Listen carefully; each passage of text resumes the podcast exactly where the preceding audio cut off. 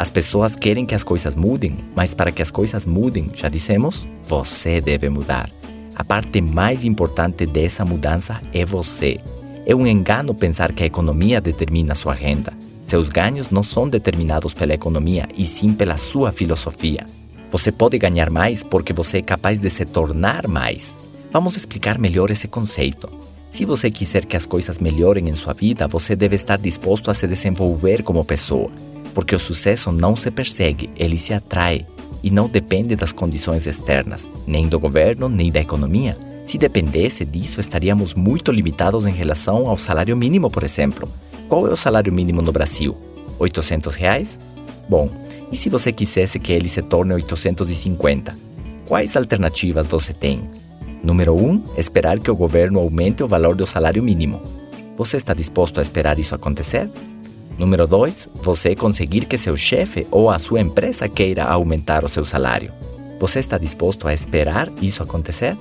Número 3, você entra em greve na sua empresa ou sai queimar pneus na rua exigindo que sua empresa aumente o seu salário mínimo ou que o governo aumente o valor do salário mínimo.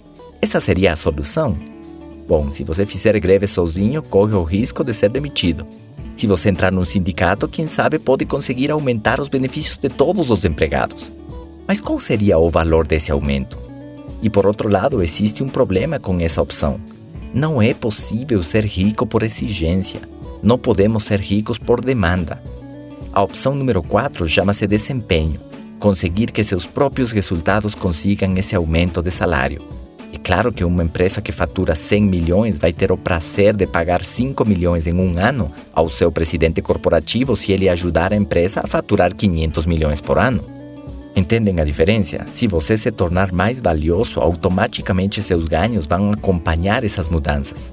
Eu pensava que quando a economia do Equador melhore, então a minha economia vai melhorar. E me disseram: não, Pablo, aí não está a chave.